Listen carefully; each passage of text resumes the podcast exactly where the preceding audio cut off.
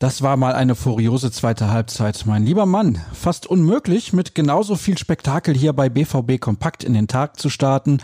Aber die Mannschaft hat gestern ja auch ein wenig Anlaufzeit benötigt. Ich bin Sascha Staat und freue mich jedenfalls, dass ihr mit dabei seid. Kurz und knapp möchte ich den Sieg der Borussia in Paderborn nochmal zusammenfassen. Nach dem 0 zu 0 zur Pause zog die Favre 11 das Tempo ordentlich an. Kurz nach dem Wiederanpfiff eröffnete Torgan Hazard den Torreigen. Dazu kam ein Dreierpack von Jaden Sancho, ein Treffer von Ashraf Hakimi und sogar ein Tor von Marcel Schmelzer. Sein erstes in der Bundesliga seit dem 21. September 2013, damals gegen den ersten FC Nürnberg. Dafür erhielt er sogar ein Sonderlob seines Trainers.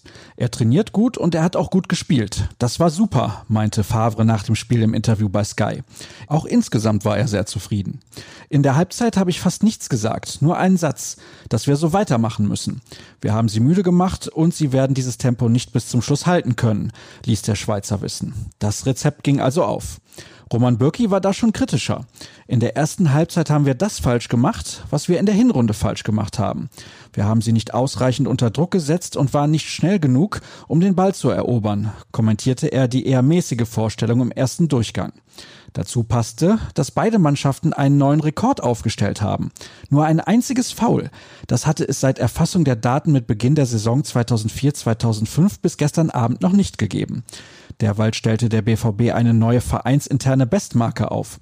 Auf 80 Treffer nach 29 Spielen kamen die Schwarz-Gelben noch nie.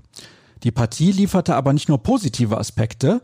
Neben dem Gegentor nach dem durchaus strittigen Elfmeter gab es noch einen weiteren Wermutstropfen, die fünfte gelbe Karte für Mats Hummels. Der Abwehrchef wird also am kommenden Samstag gegen Hertha BSC fehlen. Damit kommen wir zur Vorschau, wenn auch nur auf den heutigen Tag. Das nächste Wochenende ist ja noch ein wenig hin. Wie immer nach dem Spiel absolvieren die Akteure eine regenerative Einheit und das hinter verschlossenen Türen. Also dürft ihr euch gerne mit dem beschäftigen, was die Kollegen aus der Redaktion vorbereitet haben. Zum Beispiel der Kommentar zum Sieg von gestern. Der kommt von Tobias Jören, der für uns in Paderborn mit dabei war. Er schreibt von einem wichtigen Zeichen, das nur wenige Tage nach der Niederlage gegen die Bayern gesetzt wurde. Mehr erfahrt ihr in seinem Artikel. Außerdem könnt ihr euch an unserer Berichterstattung beteiligen, nämlich bei unserem interaktiven Spielerzeugnis. Ein paar Fakten haben wir auch gesammelt, 09 um genau zu sein. Und wenn wir schon bei Zahlen sind, hier noch eine interessante in Bezug auf Jaden Sancho. Der gab nicht nur eine tolle politische Botschaft ab, sondern überragte auch sportlich.